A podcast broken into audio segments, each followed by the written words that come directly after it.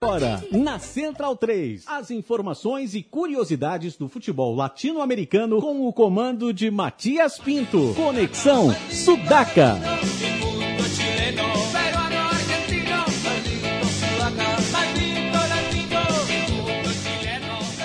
Buenas ouvintes da Central 3, mais uma sexta-feira, mais uma presença nossa nos seus ouvidos, invadindo a sua placa de áudio. Estamos aqui com Conexão Sudaca. Na minha frente, Gabriel Brito. Boa noite, Matias. Boa noite todo mundo aí, todos os centralinos e ouvintes. Felipe Domingues, El Biglia de la Gente. Fala, Matias. Boa noite. Boa noite, Gabriel, Leandro. E vamos que vamos. Leandro e a mim operando aqui a nossa mesa de som, pilotando aqui o fogão dos Sudacas de plantão. E hoje temos a presença do Fernando Rosa, mais conhecido como Senhor F, produtor musical e curador do festival El Mapa para Todos. Buenas, Fernando, como tá? Buenas, me ouvindo? Tranquilo, alto e cristalino. Tá bom volume? Tá ótimo. E, Fernando, explica um pouco pra, pra gente que é aqui de São Paulo. São Paulo não se acha nordestina, não se acha sul-americana. é, conta pra gente. Malditas nordestinas. É. Conta pra gente como, como é esse festival, El Mapa para Todos. É, cara, a ideia do festival surgiu exatamente uh, ali por na virada da década passada, nos anos 2000, e muito influenciado pela pela política externa do governo brasileiro, na verdade, assim, muito por conta da coisa do Lula uh, romper com uma lógica de que voltou nessa campanha eleitoral agora de que é, os nossos vizinhos são índios cocaleiros, né? Tudo traficante, fabricante de cocaína tem que fechar a fronteira e, e tal. E o Lula rompeu com essa lógica de que uh, nós, de que o Brasil é inimigo da América Latina, que tem que olhar só para os Estados Unidos, fazer uma política bilateral fechada e tal. E com isso veio o Mercosul, o NASU, etc, etc. E um pouco nessa onda, assim, a gente achou que tinha espaço para.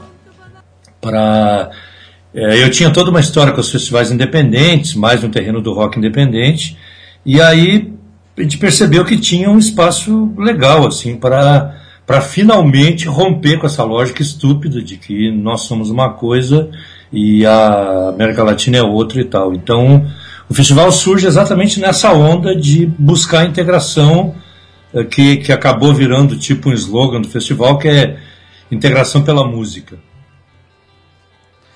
Boa noite, Fernando. É o Felipe boa falando. Noite. Opa, e aí? Ô, Fernando, é, pelo site do Senhor F eu percebo um viés muito forte né, de, de música sul-americana, né? Ótimos textos. Ali, até conheci uma banda argentina muito boa através do site. O Barra de Chocolate, né? Uma banda dos anos 60 muito legal. Sim, muito boa, belíssima banda. E eu queria saber, assim, pessoalmente, a sua história, como começa com, com as bandas do, aqui da América do Sul, né? As primeiras bandas que você conheceu, que te chamaram claro. a atenção. E, Cara, por, e por que desse eu... viés sul-americano que o site tem, né? É, eu, bom, assim, primeiro essa virada mais sul-americana, porque quando a gente criou o portal, ah, uma revista ainda em 98, ele tinha como, digamos, ele tinha um tripé editorial com a seguinte hierarquia. O centro, lá atrás, naquele momento, era o resgate da história do rock brasileiro. Tipo Zé Ramalho psicodélico, Ronivon psicodélico, Raridades do Roberto Carlos, Mutantes, eh, essas histórias todas e tal. A segunda questão, uh, então, uh, isso era o principal. A segunda questão era fortalecer a cena independente emergente naquele momento. E como terceiro pé do tripé era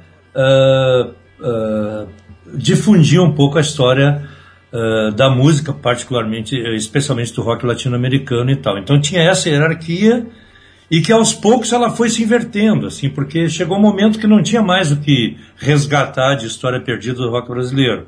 A cena independente se afirmou, os festivais, etc, etc, tomou seu rumo, sua lógica, surgiram muitos blogs uh, e sites regionais e, e tal. Depois veio Facebook, Twitter e tal, ou seja, tomou outra dinâmica.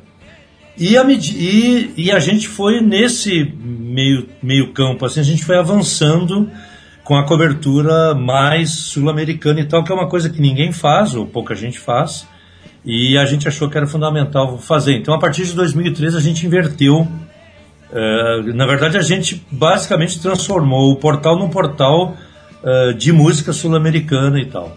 É, eu sou gaúcho, então eu, eu sou tenho um pouco mais de idade, eu tenho 60 anos, então eu me criei ainda numa geração Beatles, ali anos 60, 70, ouvindo muito rock, uh, muito, muita música latina pelo rádio, por ondas curtas e tal.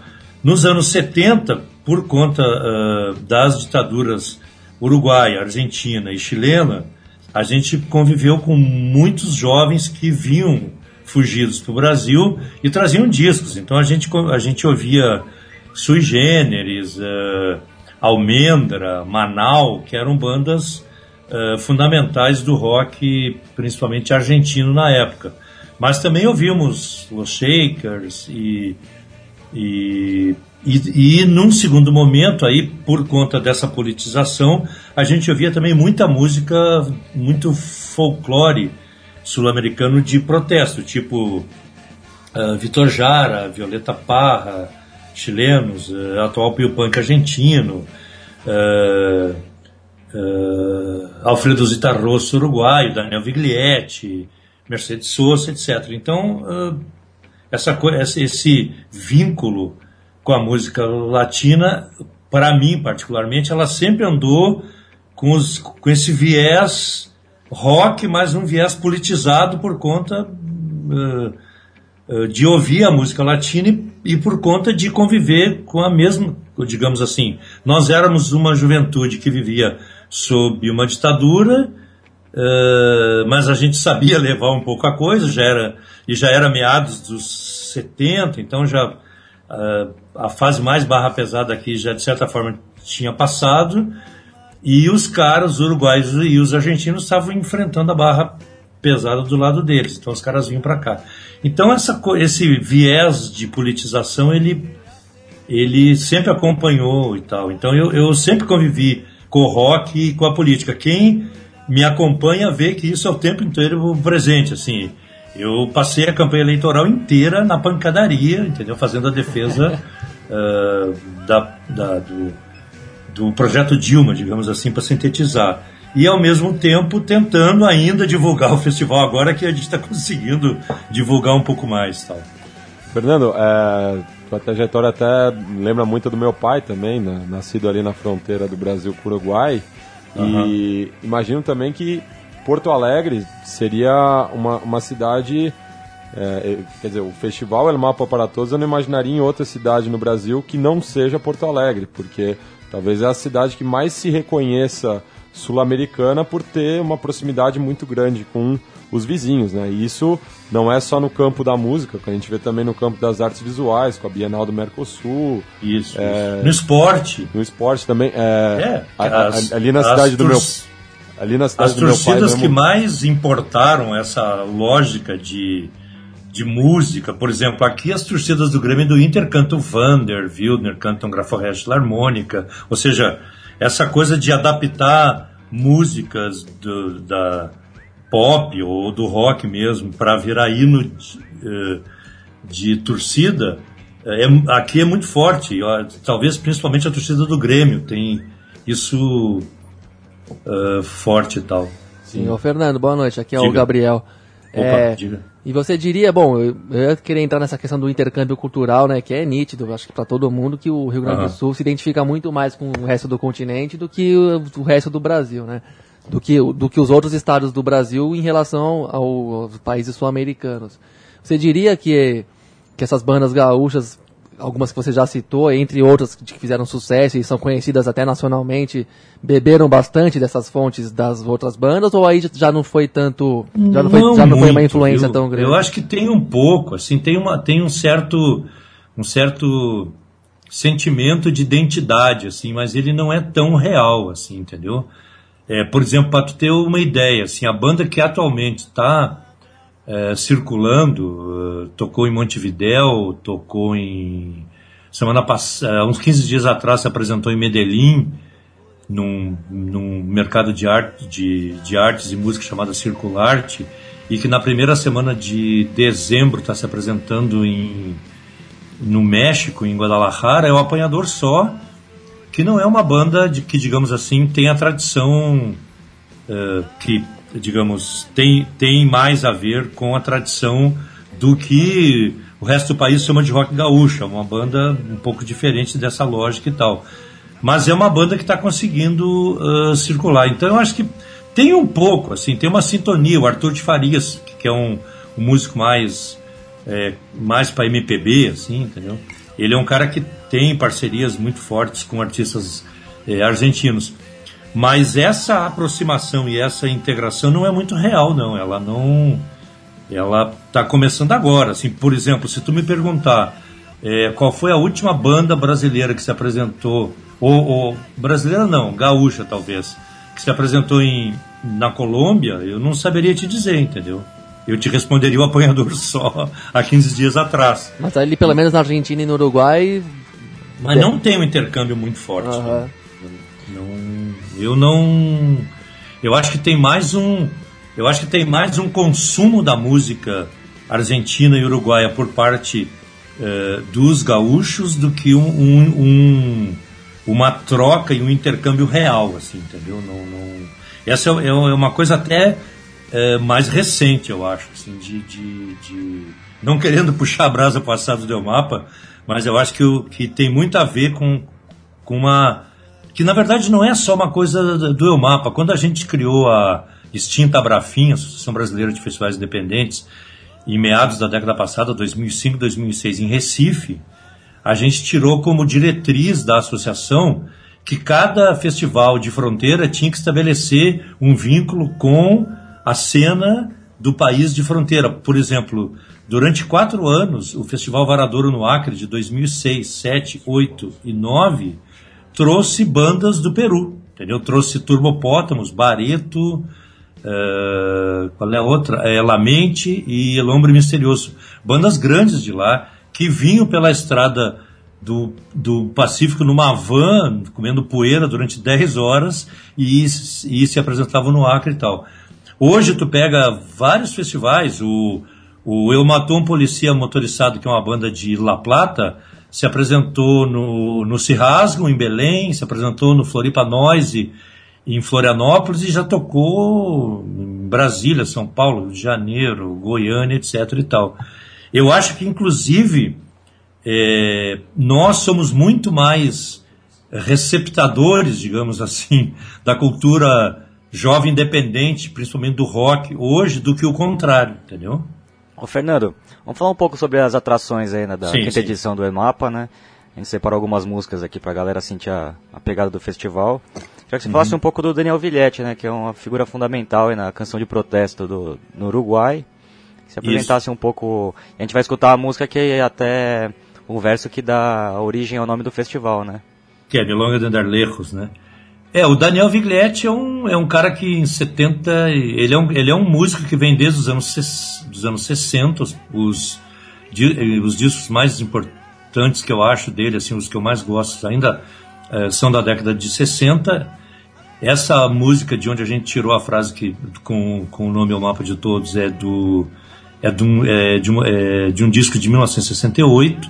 Em 72 ele foi preso, ele era ele era Tupamaro, foi preso. É, e aí teve uma campanha mundial pela liberdade deles, aliás, dele, né?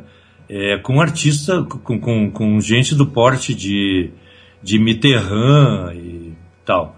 Ele foi uh, libertado, aí ele passou o ano de 73 no, na Argentina, gravou um disco chamado Trópicos, que um lado inteiro é, é, é com o Chico e mais uma música do Rui Guerra.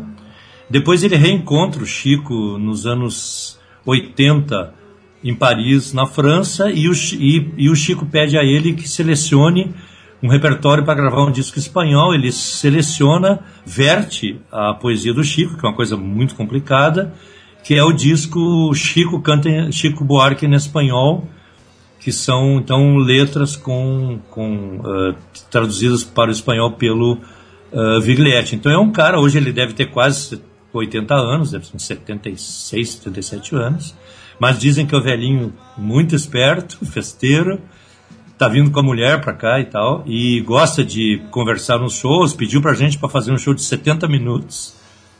E, e aí, claro, a gente uh, uh, uh, queria trazê-lo já em edições anteriores, mas como a gente fazia o festival num espaço mais rock, que é o Opinião, que é uma casa de shows, a gente achava que era muito complicado colocá-lo ali e tal, tinha que ter uma coisa especial para ele e tal.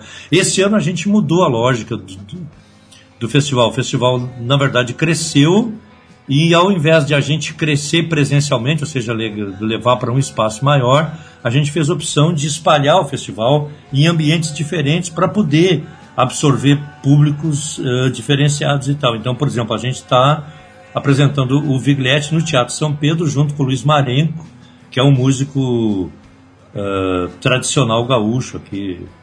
Tal.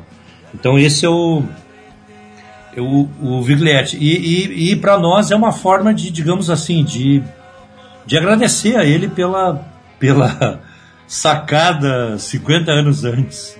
Não, acho que não chega a 50, ou não, é, mais ou menos uns 40 antes é, porque quando a gente criou o festival, a gente ficou um mês tentando encontrar um nome e não tinha jeito. E aí várias, cara, muita cerveja em mesa de bar a gente tomou para tentar encontrar um nome. E aí um dia eu estava em casa ouvindo e digo, vou... aí eu fui para pro, digo, ah, vou começar a ouvir música, né? Uma atrás da outra aqui para ver se de repente olhar encarte e tal. E aí de repente eu esbarrei no, no no mapa de todos eu me lembrei do IMED, né? Do, do, do John Lennon, que fala mais ou menos a mesma coisa. Eu falei, cara, esse é o nome e tal. E aí o nome pegou e tal. Bueno, então vamos, vamos ouvir agora Daniel Viglietti com o tema que dá nome ao festival El Mapa para Todos, Milonga de Andar Lejos. Falou.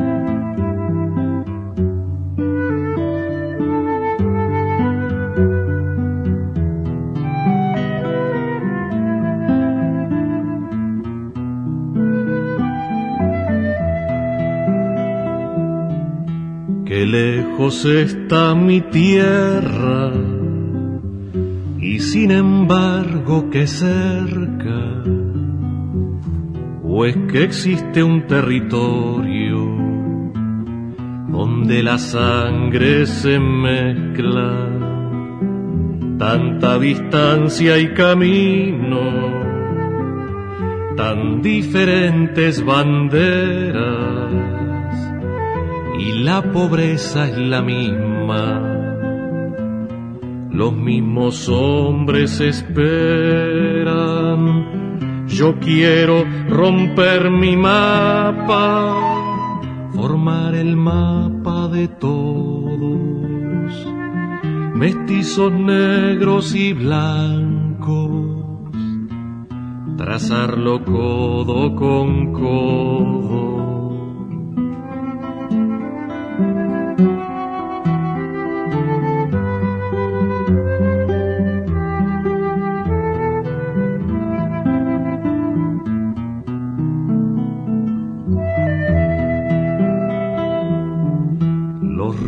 son como venas de un cuerpo entero extendido y es el color de la tierra, la sangre de los caídos. No somos los extranjeros, los extranjeros son otros son ellos los mercaderes y los esclavos nosotros. Yo quiero romper la vida como cambiarla quisiera. Ayúdeme compañero, ayúdeme no demore que una gota con ser poco, con otra se hace aguacero.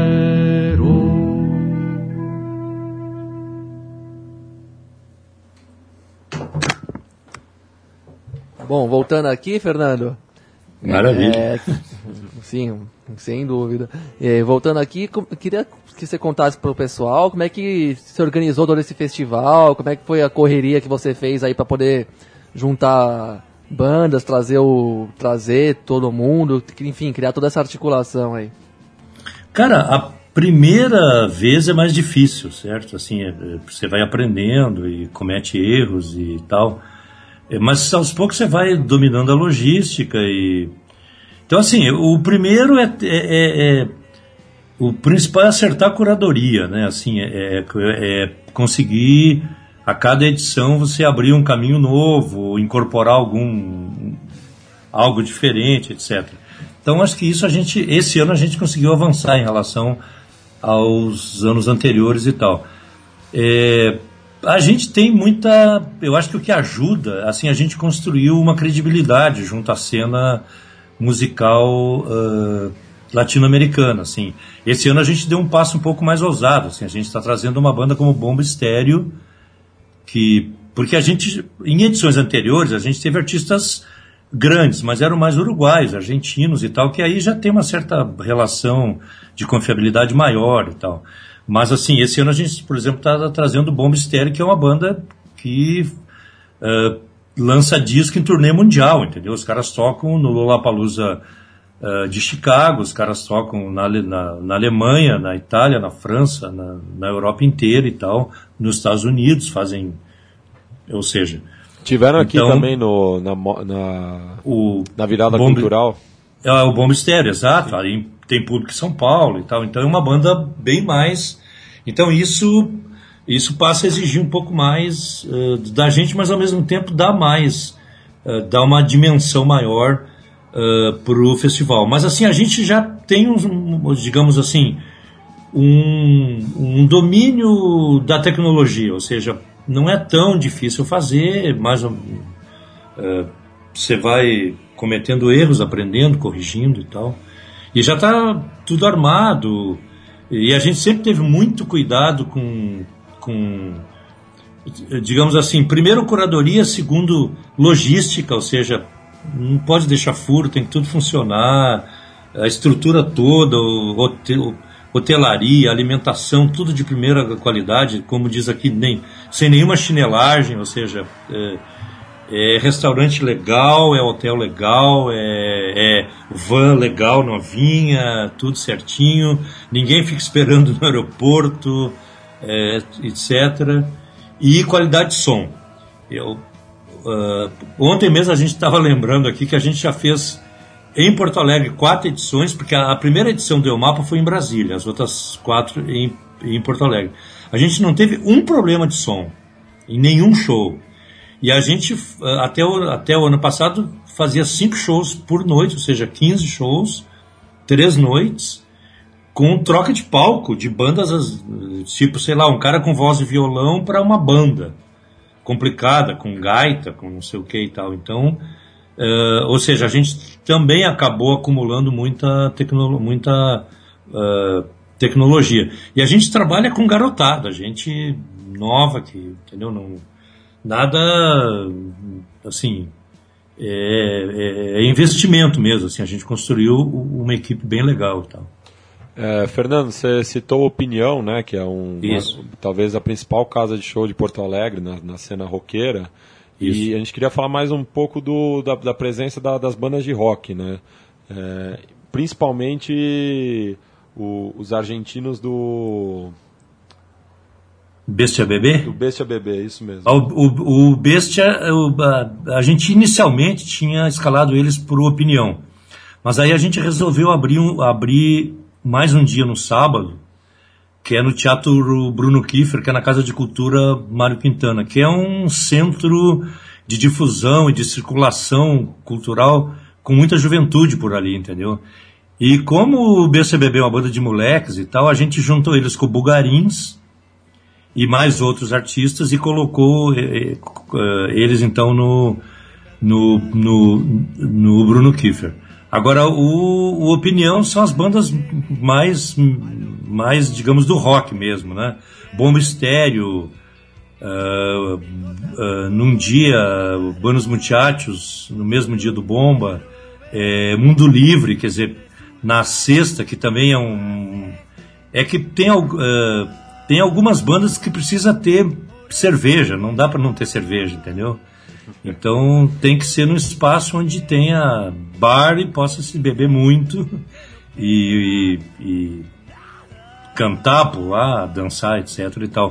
Como Coisa diria o Júpiter Maçã, no lugar do caralho. No, né? no ambiente de teatro já é mais complicado, não pode beber, etc. É uma coisa mais e como essa juventude mais, assim, a molecada mais nova não está muito nessa e tal, o Opinião é para uma faixa de público já do meio dos 25 em diante, assim, entendeu? Já é um público mais roqueiro maduro e tal.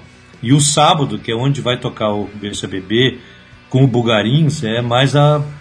Claro, tem público com uma faixa etária mais alta e tal, mas é mais a molecada mesmo. Entendi. Então a gente vai ouvir agora outro tema do BCBB juntando duas paixões aqui do Conexão Sudaca, é. o rock e o futebol. Vamos ouvir El Uruguayo, uma homenagem, uma homenagem ao Rubem Paz. Que legal, né? Uma passagem pelo Internacional, também. Né? Nos, nos Isso, era aí, foi ídolo. Que é ídolo. Jogou no Fronteira Ribeira também, quando a equipe lá, lá da Fronteira subiu é, para a primeira é, divisão. E foi um dos grandes ídolos do Racing, né? No, também nos anos 80. É, outro dia eu vi, é isso, eu, eu tenho um vídeo no YouTube bem legal, uh, com a história dele aqui e tal. E, eu, eu, como nessa época eu não vivia aqui, eu vivia em São Paulo, na verdade. Eu sou meio paulista também. É, eu fui lá para conhecer o tal do Rubem Paz, apesar de ser colorado. É, os moleques devem, devem torcer pro Racing, né? Porque Imagina é uma figura. Ah, provavelmente. Ele é uma figura lenda. Tanto é que o D'Alessandro, né? Que apesar de ser. É, ter sido criado isso. pelo. É, sido pelo revelado Rio. pelo River, ele era racinguista, né? E, é, e o ídolo dele é o, é o, é o Rubem Paz, exatamente. É o Rubem Paz, é. Se encontraram em Rivera, inclusive, quando o Inter jogou lá. Ah, legal, legal. Tem muita história aí. Então legal. vamos ouvir agora Bestia Bebê, El Uruguai. Cuidado, muchachos. Eh. Se viene el tiro libre. Rubén Paz y acaricia la pelota. En un instante la va a besar. Allí va el Chorugua. A ver si te acordás.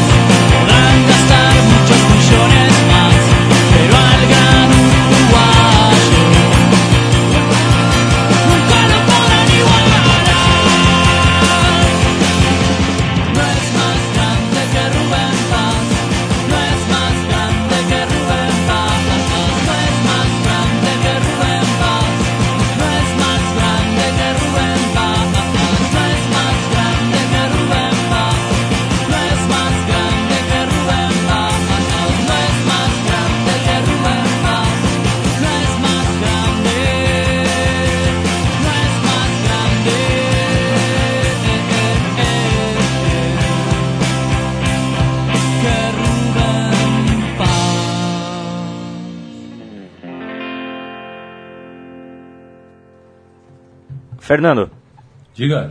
Então, é, vocês vão ter também um, um, um momento especial ali para dedicado à música colombiana, né? Que é o, o sarau com o Andrés Correa, né? Queria que você falasse isso, um isso. pouco, né? Também do, do momento vivido assim na música colombiana, o que, que você conhece, o que, que tá rolando de interessante ali na o Bom Mistério também que vai tocar, né? Com a banda que também mistura ritmos caribenhos com música eletrônica, cúmbia, né? Já falar um pouco das atrações colombianas do evento. Isso.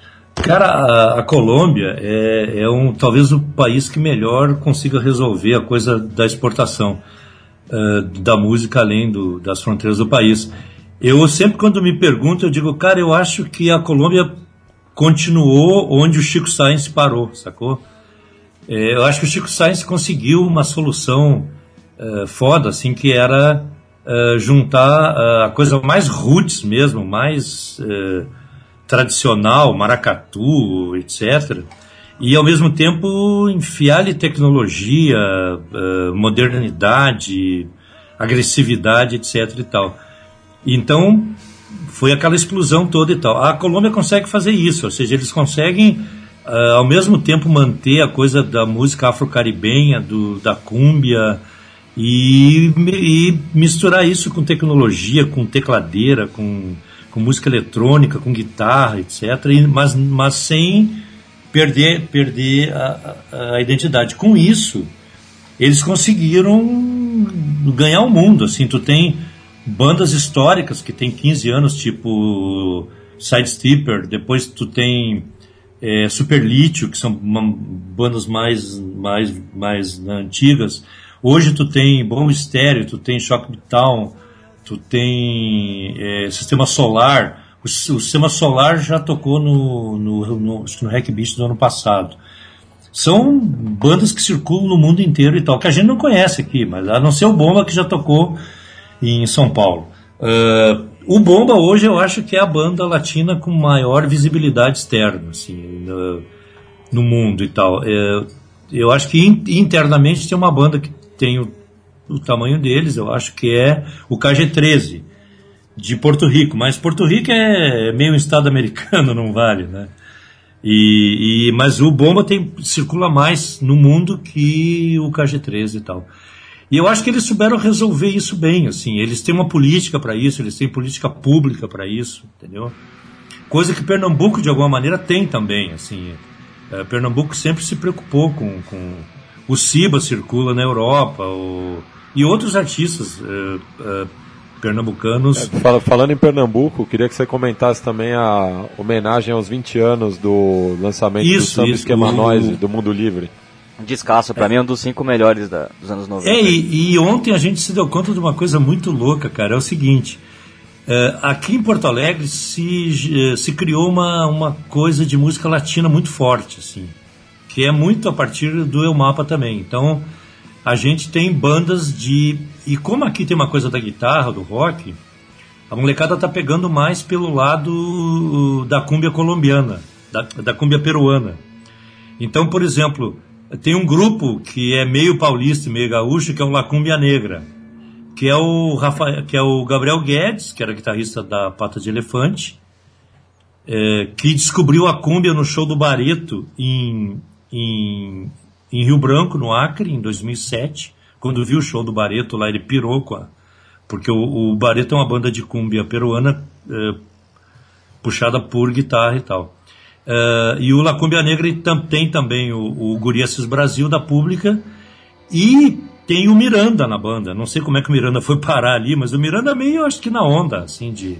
Miranda é mais produtor mesmo e tal. Acho que é por conta da, da, das camisas que ele usa, né? Psicodelia. Deve ser. Aí foi o Miranda que produziu, né, o disco do... Nação. Do, do, do, do Mundo Livre? Não, pois é. Aí a gente descobriu o seguinte, sem querer, sem, sem nem passar pela cabeça. Inclusive, não, nem era o Lacumbia Negra.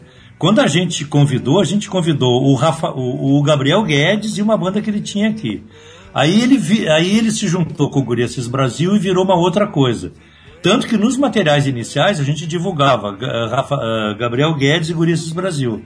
Aí depois eles mudaram o nome para Lacumbia Negra e tal. E aí aparece o, o Miranda na foto e num vídeo que tem na rede e tal.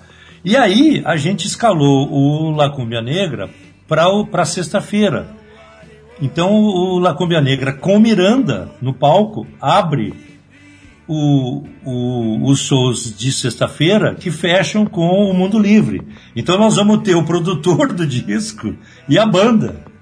Isso provavelmente vai dar samba no dia, né? De alguma maneira, eu acho que vai, vai ser um negócio legal, assim, porque o Miranda vai estar lá no, no, no, no Opinião e, os, e, o Mundo Livre vai tocar o Samba Esquema Noise, uh, comemorando os, os, os 20 anos do disco e tal. Então, esse é o mapa, tem muita história, assim, por exemplo, o Vander vai tocar com o Juvenil Silva no mesmo dia. O Vander é um ser, é um cidadão uh, por, porto-recifense, digamos assim. E tá sempre por aqui também, em São Paulo. É, é um cara do mundo, assim, mas ele viveu, assim, por um, um, certo período, ele, ele até morou em Recife e tal. Então ele é um cara muito. Ele anda na rua em Recife, as pessoas conhecem ele e tal. E aí ele vai participar do show do, do, do Juvenil. É, e, e vão ter outros encontros, assim, o Tonho Croco vai participar do show do Scrotes, que é de Florianópolis, o, o Santiago Neto, que era do Sombreiro Luminoso, e aí uma menina nova, que é a Clarissa Mombelli, vão participar do show do Molino Los Cósmicos, que são uruguaios. Então, eu acho que é, nessa edição vai acontecer uma coisa que a gente sempre buscou, que era integrar mesmo no palco, sacou? Não é só o conceito do festival, se a integração não é só para o público também, é, é, tentar fazer com que isso vire um encontro mesmo. E eu acho que esse ano isso vai rolar legal, assim. Ô Fernando, eu queria que você falasse também um, um pouco da do selo, né, da Senhor F, do catálogo que vocês já lançaram, né? Inclusive Isso. uma banda argentina muito boa que eu conheci, né, que saiu pelo selo que eu, ele matou a um polícia motorizado, né, que Sim, tocou em São Paulo ano passado. Ótima banda. Que você faz também um pouco do dessa vertente do rock argentino que tem o matou assim bem característico assim. Eu lembro de uma outra banda Carajo que eu conheci também na Argentina que tem uma pegada Isso. parecida. É, o, o, o Bestia Bebê, por exemplo, é meio um, um mix de Eu Matou e Super Guides, que era uma banda que a gente lançou do selo aqui de Porto Alegre. Cara, o selo, assim, a gente, a gente teve um momento, digamos, um auge do selo, né? É, a gente lançou 20 títulos né, até agora. É, a gente lançou Los Porongas, a gente lançou Estereoscope de Belém, a gente lançou Super Guides, a gente lançou Volver, que foram bandas expoentes das, da, nos anos uh, uh, 2000 nas suas regiões e, e, que essas quatro, pelo, pelo menos o Super Guides, o Volver e o Los Porongas viraram bandas com projeção uh, nacional e tal. Uh, mais o Beto Só. E, e agora, mais recentemente, a gente lançou. Como, como a gente, na verdade, se assentou mais aqui no Sul, a gente lançou uh, uma banda de Caxias chamada Bob Chute, que é bem legal. A gente lançou o segundo disco do Fonopop, que é uma banda que a gente sempre teve uma relação histórica, mas nunca tinha lançado o disco deles. E estamos agora uh, começando a trabalhar outros lançamentos e tal, mas já numa outra, numa outra onda, assim. Mas o nosso objetivo é tentar fazer com que o selo uh, avance na experiência do lançamento do, do Eu Matou. Uh, a gente lançou uma coletânea que ela foi feita, inclusive, especialmente para o mercado brasileiro. Eu, eu fiz a seleção e tal, uh, musical. E a gente lançou aqui sem nenhum objetivo comercial, é, tinha única exclusivamente um, digamos, um objetivo de divulgação. É, e ajudou muito na circulação da banda. Então eu acho que é uma coisa importante assim a gente pensar o selo na verdade como uma, mais uma plataforma de divulgação porque a rigor não tem retorno econômico né não, não, não você não se você pensar em lançar um disco com, como é, para ter retorno, retorno econômico fisicamente, tira o cavalinho da chuva que vai tomar prejuízo. Então a gente quer, na verdade, só que a gente não conseguiu encontrar ainda o jeito, ou seja, de, de vincular o selo com o EUMAPA. Então, por exemplo, a gente está pensando para a edição do ano que vem agregar ao edital, a, a digamos, a, a, disputa de editais de, de patrocínio para financiamento do festival agregar junto o lançamento de discos, ou seja, alguns artistas, não todos, mas alguns artistas que vão participar do festival, a gente agregar o lançamento de algum disco ou inédito, ou então algum uh, disco mais clássico deles, ou coletânea, etc., para ajudar na difusão e, e, e, numa posterior uh, uh, circulação do artista no Brasil, tomando como experiência então o, o Eu Matou, que é uma banda muito foda. Assim. Oh. Eu, para mim, uma, dessa última geração, a melhor banda latino-americana. Ô Fernando, queria falar de outro nome foda aí do line-up de vocês, que é a Camila Moreno, né? Que ah, foi uma das vozes das manifestações de 2011 no Chile, tendo sido inclusive censurada, né? Pela, pelo canal é, que pertence ao, ao ex-presidente Sebastião Pineira. Então, isso, isso. falar um pouco dela aí pro, pro nosso público. É, ela vai ser uma surpresa aqui, porque as pessoas não têm ideia de quem é Camila Moreno aqui. Entendeu? Não tem a menor. Assim, eu acho que vai ser a grande surpresa. Uh, do festival. Ela, ela faz um show muito legal, assim, um, é, e ela vai do, do, do rock à coisa mais indie, distorcida, e ao folclore mais clássico chileno. É como se fosse uma, uma cruza de Violeta Parra com Cat Power, sei lá, um negócio mais ou menos por aí, eu acho assim. E, e ela tem essa coisa politizada uh, dos chilenos mais clássicos e tal, que tem lá atrás, uh, digamos como um, uma, uma um, no DNA original, a Violeta, ela, a Violeta Parra, ela seria uma Violeta Parra versão 2.0, digamos assim. E é bem legal mesmo, o vídeo dela na, é, no programa de televisão lá é muito que eles na, na época uh, censuraram é muito legal e tal. Ela até eu acho que não gosta, ela hoje já não, acho que ela não gosta muito da música assim, porque a música ficou um negócio muito muito, eu acho que muito Ana Júlia para ela, sacou assim, muito muito muito marcante demais assim. Então hoje acho, mas aqui talvez ela vá ter que cantar, não sei, Sim. alguém vai alguém vai pedir a música. Bueno, a gente agradece a sua presença, Fernando, é, e divulga aí para o pessoal que quiser saber mais sobre o festival, a, aonde deve se informar. Cara, a gente tem o Facebook, que é, é www.facebook.com barra mapa de todos, tudo junto, e ou pelo portal que é senhorf.com.br. É, é, ou pelo Twitter, que também é Twitter barra o mapa de todos, e tem cara, o Facebook está inundado, assim, tem um evento para cada noite, tem a página geral, uh, os, tem a página dos artistas, ou seja, tá, tem informação para todo lado. Bueno, então quem estiver aí por Porto Alegre entre os dias 11 e 15 de novembro, é, aproveita aí para saber da programação do festival El Mapa para Todos, que chega na sua quinta edição integrando a música aqui do continente. Valorizem Isso, esse privilégio porto alegrenses. É. Eu agradeço o espaço aí, valeu. A gente também agradece. Agradece muito, uma Fernando. grande participação. E a gente então, se despede tá. do Fernando com a Ana Júlia, de Camila Moreno, no caso a música Milhões. muito bom essa. Valeu, beijo, abraço, Fernando. Tchau, um abraço, cara.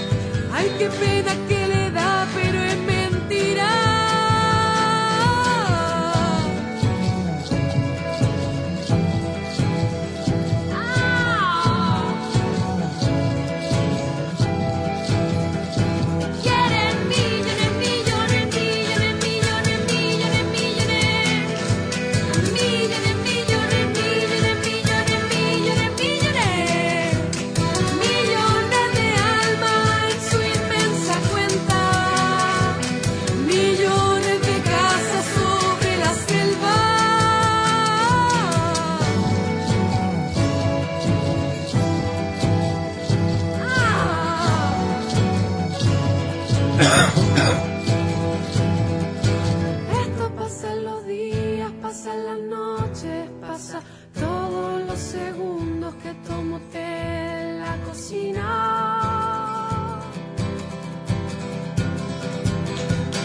Farmacéutica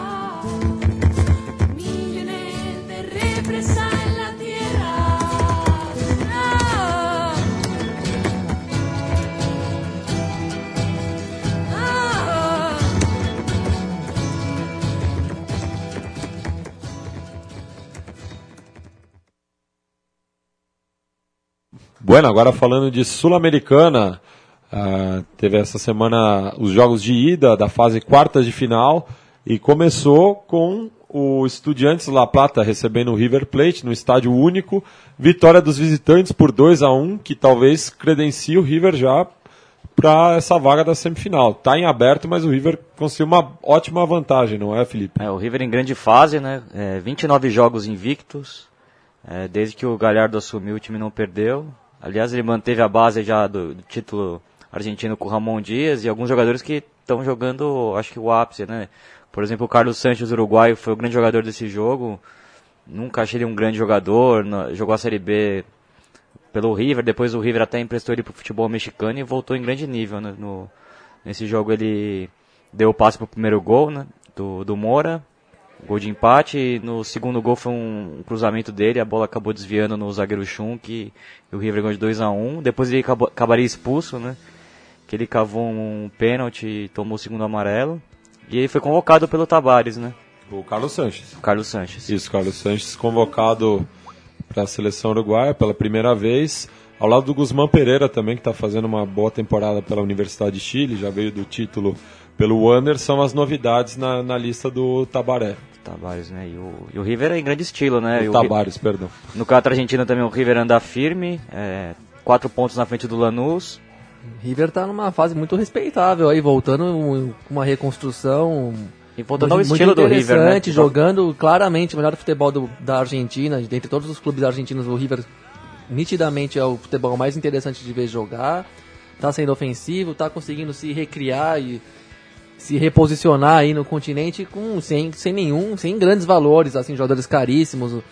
Queria muito, a gente pode fazer programas mais pro ano que vem, até quando tiver Libertadores, começar a fazer, pesquisar mais a fundo os orçamentos dos times, porque tenho certeza que o orçamento do do River é menor que o do Sport Recife. Aqui. Sim, o River com problemas econômicos, né? A passagem do Passarela Duas destru... gestões des desastrosas, né? Tanto a do Aguilar, seguida pela do Passarela. Não, mais de 10 anos de gestões horrorosas, agora o time começa a se reconstruir. E que acabou com a base do River Plate. Aí o Galhardo que... Mas, é verdade, um, um crime considerável esse.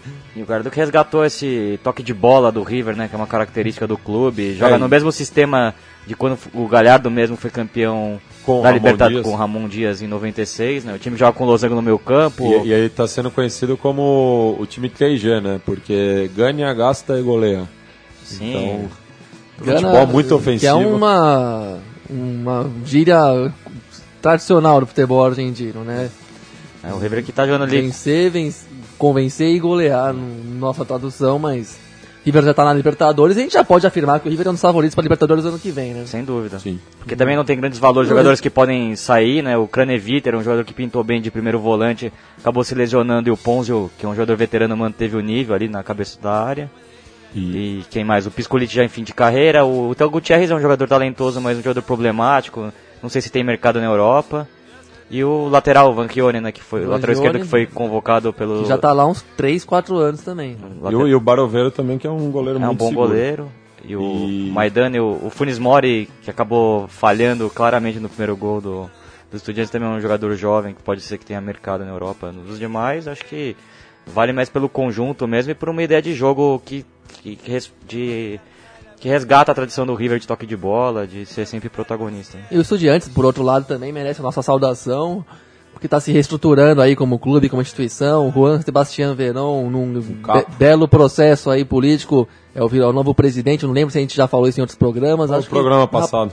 Enfim, é o Verón é o presidente, que é a coisa que a gente espera ver muito no futebol ainda, jogadores comprometidos com o clube que formou, que tem uma cabeça é, é digna de, de ocupar cargos e, e, de responsabilidade. E provocação tem... feita ao, ao Passarela, que seja torcedor do clube mesmo. Que seja torcedor do clube mesmo, como alegam os River Platenses, e que merece máximo respeito ainda porque está reconstruindo seu estádio lá em La Plata, na Avenida 1, 57. com a rua 57, e que está ficando bonito, bem ao estilo argentino, sem aquele molde cultural que nós estamos sofrendo aqui barbaramente no Brasil, onde todo mundo está ficando é igual. Como é próprio, próprio estádio único, né, que segue esse padrão. Sim, que ainda pelo menos é diferente na arquitetura, é redondo, um estádio com cara de olímpico por ser redondo, ainda acho que é um, pelo menos não não, não, não tá com aquela cara de que é o estádio que o escritório de arquitetura vai lá, tem 10 maquetes mais ou menos parecidas, e você vai lá, escolhe uma Mas e é, levanta. É, reclama muito da distância. Ainda né? assim, é. não é o mais típico argentino. E o estádio antigo do Estudiantes, agora de concreto, né? Porque antes era de madeira e por isso foi obrigado a fechar. Tá, tá acabando já a reconstrução, vai caber 30 mil pessoas, com toda uma reconstrução também da sede administrativa do clube, terá prédios anexos da própria da própria instituição onde, de onde o clube será administrado, né? E, enfim, um momento bacana pela frente e podemos falar mais à frente, porque os times argentinos que têm reconstruído seus estádios, a meu ver, não têm seguido esse molde é, da que o Brasil vem seguindo de querer copiar demais o modelo europeu quando você vive ainda na vida do países, de, entre aspas, em desenvolvimento, né? Bueno, River e Estudiantes voltam a se enfrentar nesta quinta-feira às 10h30, horário de Brasília. É... Pelo Cato Argentino também, jogam um domingo no jogam, Monumental. Jogam entre si pelo Monumental, imagino que com equipes mistas, né? No, ninguém quer entregar o, o ouro pro bandido. Talvez o River valorize um pouco mais. Sim, é, o River precisa ganhar porque precisa ganhar porque o Lanús está chegando, mas imagino que o Estudiantes vá com um mistão aí para não ah, desgastar ninguém. Aliás, porque não tem decência esse ano. Né? É, se enfrentam domingo às 10h30 da noite, e enquanto que o River é o líder, o Estudiantes aparece na sétima posição com 20 pontos. Na quarta-feira também se enfrentaram Nacional de Medellín e César Valerro. Alguém acompanhou o jogo aqui? Não, eu vi só o gol não, né, do volante também. Bernal, Vimos né? o gol casual ali do Nacional de Medellín, o chute de fora da área, que desviou na zaga, mas no estado apertadinho, o César Valerro já deu...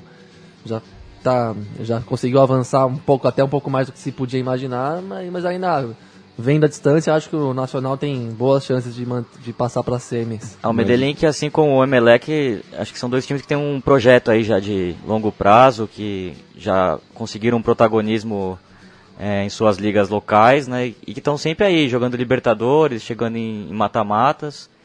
E no caso do Nacional de Medellín, é um time que tem um trabalho muito bom, né? Do técnico Juan Carlos Osório, que passou pelo Liverpool. E a gente viu na Libertadores que era um time que que jogava bem ofensivamente, muita variação tática e manteve a base, alguns bons jogadores. O Cárdenas na meia, muito bom jogador, camisa 7, canhoto. Tem os dois volantes que jogaram a Copa do Mundo, né? O Bernal e o Mejia, que estiveram no, a serviço do Peckerman. O Bernal que fez o gol. O Bernal que fez o gol. E, e contratou o Jonathan Copete, que é um jogador de lado de campo bom, que já teve passagem pela, pela seleção, jogou na Argentina pelo Vélez. Então o Nacional de Medellín acho que tem um certo favoritismo, né? Mas não deve ser fácil jogar em Trujillo, né? O Bahia acabou sofrendo dois gols no final do jogo ali, claramente no cansaço. Eu acho que o César Vallejo vai tentar valer isso porque o calendário na Colômbia é ainda mais atroz do que o brasileiro, né? Agora o Nacional de Medellín está em quarto, quinto colocado na Liga Postobon e, e começa, um, começa o playoff, playoff, então vai, vai apertar um pouco o calendário pro Nacional e pode pesar isso também. É, E antes de falar do- O, o, o Fortaleza, né? Não o nosso Fortaleza aqui do Ceará. é, nesse sábado, às 15 para as 11, tam, também horário de Brasília. É, já, já foi campeão também do, do, do título no, no primeiro semestre, mas viaja para a cidade de Cipas, é, onde enfrenta o Fortaleza, enquanto que o, o César Valerro, que está mal no campeonato peruano, é, ocupando a 11 posição entre 16 times, está se dedicando muito à, Sul-Americana, onde está, como a gente já disse, fazendo um bom papel e recebe também no sábado, 11h30 horário de Brasília, Los Caimanes. E, bom, fazer um, momento, um parêntese futebol urgente aqui. Gostaria de mandar os canais Fox a merda nesse exato momento, porque estão fazendo uma matéria de, que já passou de 3 minutos sobre o Dia das Bruxas, o Halloween, essa coisa que, tá, que, estão, que parece que o Brasil vai ter mesmo que incorporar. Daqui a pouco vira feriado oficial e tudo mais. E eu, aí nisso eles fizeram uma bateria de fotos falando, chamadas selfies e com jogadores do mundo inteiro, da Europa, brasileiros, além de uma publicidade do Barcelona sobre o Luiz Soares mordendo o pescoço de alguém. Nossa, que piada original. É, com um, Luiz Soares zumbi e tudo mais, enfim. Fotos de jogadores disfarçados aí de bruxa, de personagens terroríficos aí, para comemorar esse dia tão importante da cultura brasileira, né? E por algum motivo existe esse programa aqui que nós estamos fazendo na trincheira oposta, a Conexão Sudaca. Que Bueno. matéria lamentável que não acaba mais aqui. Bueno, e falando, encontrei ontem Felipe Domingues no, no Morumbi. Nós dois estávamos desempenhando nosso papel como jornalistas, né? Não, não- tinha nenhuma outra razão da gente estar no estádio ontem. E viu esse jogo esquizofrênico do São Paulo contra a boa equipe do Emelec. Diz aí, Felipe. Ah, o time do Emelec, como eu previa, faria uma série difícil contra o São Paulo. O time fisicamente superior ao São Paulo. Você via claramente no estádio um time mais forte, que, aliás, bateu bastante também. Os dois volantes chegam junto mesmo, né? O Lastra e o Quinones. E alguns bons jogadores, né? Muito bem, um time, duas linhas de quatro bem próximas mesmo, bem já do nível que a gente está vendo na Europa, assim, de compactação muito forte. Os dois jogadores da frente são o Miller Bolanhos e o Argentino Herrera, são jogadores que também dão trabalho no mano a mano. Pra zaga do São Paulo que é sofrível, nós sabemos disso. Sim, foi meio exagerado o, o 3 a 0 do primeiro tempo, né? Não sei se vocês viram Sim, melhor, mas o também São Paulo assistindo chegou o quatro jogo. vezes, O São Paulo chegou quatro quatro vezes e botou três pra dentro. E o, o Emelec ainda perdeu uma grande oportunidade. Claro, o Rogério fez uma ótima defesa, mas o- a defesa de São Paulo, assim como no segundo tempo, dava muito espaço também para os equatorianos Mas destaco jogarem. dois jogadores aí pro mercado brasileiro ficar de olho, né? Principalmente o Reumena, jogador que fez o segundo gol, que joga pelo lado direito na segunda linha equatoriana, né? Um jogador muito bom, né? deu pra ver no gol até o domínio dele. Ele e o Bolanhos go- já achei ali. Miller Bolanhos também. Defensivamente, alguns jogadores experientes, mais velhos, né? Que já estão ali há bastante tempo. A E zaga ficou toda amarelada. É, o bagulho- um os caras gastaram mesmo que tinha os, os créditos. E né? o, o capitão. Porque, entre outras coisas, porque o, o que eu acho, o São Paulo pra mim é mais time tem condição de ganhar o campeonato até, mas o que conta muito pra mim é que a vontade do Emelec de, de fazer história na Sul-Americana é muito maior do que a do São Paulo. A volta pro segundo tempo do- do- dos dois times deixou isso claro, né? São Paulo meio acomodado e o Emelec voltou sabendo que ou descontava o placar ou tava fora mesmo. É, o Emelec o- na liga local capitão- tá muito atrás do Barcelona, seu rival de Guayaquil, né? Mas foi campeão também no, no primeiro Sim. turno. Então Acho que eles querem tá- dar um passo adiante tá internacionalmente, focando- né? Porque tá se É, focando na E Sul-Americana. estão jogando todo, todos os campeonatos do Emelec tá jogando, tá chegando, tá tentando martelar e cavar um espacinho. Claro que o comentarista da Fox Sports falou no intervalo que o jogo tava muito fácil, o São Paulo era mil vezes mais time e era, pra- e era jogo para seis ou sete. Não, mas o... Em oito minutos acabou a conversa. É, eu destaco o técnico, Gustavo Quinteiros, teve passagem pela Bolívia, se não me engano, ele era o técnico na, que parou o Brasil, né, com, na, na eliminatórias para a Copa de 2010, Sim, empate no Engenhão. no Engenhão, né. E defensivamente você viu que o, o Emelec era um time muito compacto ali na marcação, né, assim como o Paraguai, como a Bolívia também se mostrou na, na passagem Mas dele. a né, imprensa equatoriana pegou muito no pé dele por conta da fragilidade do, do da setor defesa. defensivo. Mas ali acho que foi no mano a mano individual e também porque o São Paulo tem jogadores de frente de... Sim. Eu acho que do É, Brasil... a é o grande que tem- qualidade do, do, do, São Paulo no momento é os quatro, cinco que jogam ali na Sim. frente. Tanto é que no segundo tempo, sem o Maicon, o time perdeu muita posse de bola e o- aí o Emelec cresceu muito, né? Fisicamente o São Paulo tá morrendo, né? O calendário aqui é pesadíssimo e o São Paulo não tem um, banco muito é, qualificado, né?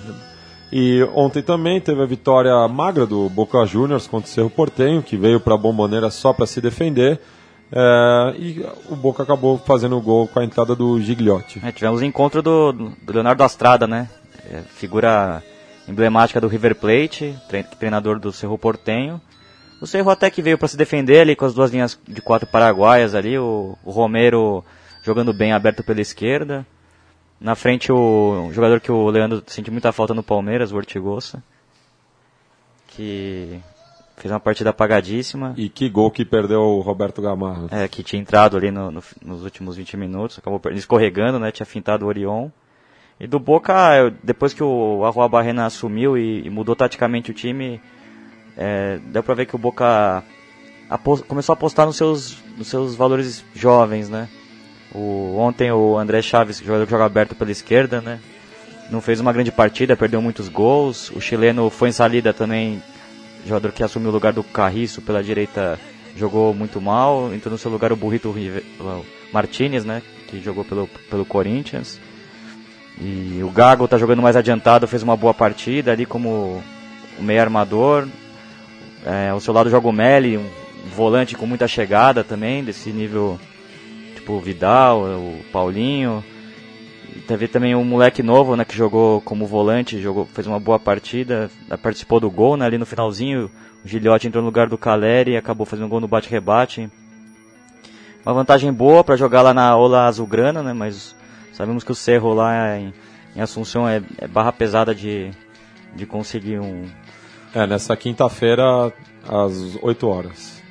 Jogo Sim. difícil, né, a série tá aberta aí. E vamos ver, né? Bueno. Acho que tá pintando um Boca River aí que seria sensacional, né? No pique, Gabriel, para chocar a nossa direita conservadora, além de termos uma presidenta, agora temos um papa comunista também. Direita, direto do Vaticano. Direita cristã conservadora. É, sim, o Papa tem se revelado um grande agente da subversão internacional. Suponho que é, aparelhado o Vaticano pelo PT nesse momento, com sacerdotes subversivos ali influenciando a cabeça do sumo pontífice Francisco, né? Que fez um encontro é, abusivamente ilegal com movimentos sociais no Vaticano nessa semana, recebeu gente do MST, de movimentos latino-americanos, a Via Campesina, enfim, diversos personagens da da cena política sul-americana, agora falando sério, a gente saúda muito essa iniciativa do Papa, que já tem feito discursos surpreendentes desde que assumiu e desde que passou pelo Brasil naquela visita do ano passado também. Fez discursos favoráveis à abertura da igreja aos seus aos cristãos que são gays, LGBT, se reconhecer mais os seus direitos de cidadania, elevar um pouco é, é que eu não, bom, não sou iniciado nesses assuntos, mas elevar a condição da mulher dentro da igreja também, que ela é até hoje subjugada e submetida às relações com, com os homens, né, inclusive em termos de direitos eclesiais, né, e, enfim, agora ele fez esse encontro e exortou os povos do mundo a não esperarem grandes, decisões, grandes decisões e milagres dos governos e lutarem pelos seus direitos, especialmente terra e moradia, como ele bem sublinhou, né? Eu achei muito bom essa notícia, muito interessante para colocar aí no debate público nessa semana, nessas últimas semanas tão acirradas e absolutamente ensandecidas né, de disputa política que a gente viu. E tá aí o Papa fazendo um, prestando um, um bom serviço ao debate público e político. E para encerrar o programa, já que falamos de Papa, vamos falar agora de Deus. Já que Diego Maradona. Agora vamos falar de quem realmente tem poderes sobrenaturais. Completou 54 anos na no dia de ontem. E o Felipe trouxe aqui uma pérola musical para a gente ouvir. Ah, fala Ratones Paranoicos, né? Banda Rolinga, que tocou na despedida do Maradona em 2001 na Bomboneira. Então ficamos aí com o som dos Ratones. Um feliz cumple para o Diego. Feliz cumple, E nessa semana teve, um, teve uma semana difícil, já que ele foi flagrado agredindo a sua na, atual namorada, Rocio Oliva. É verdade. Buenas, até a próxima semana. Tchau.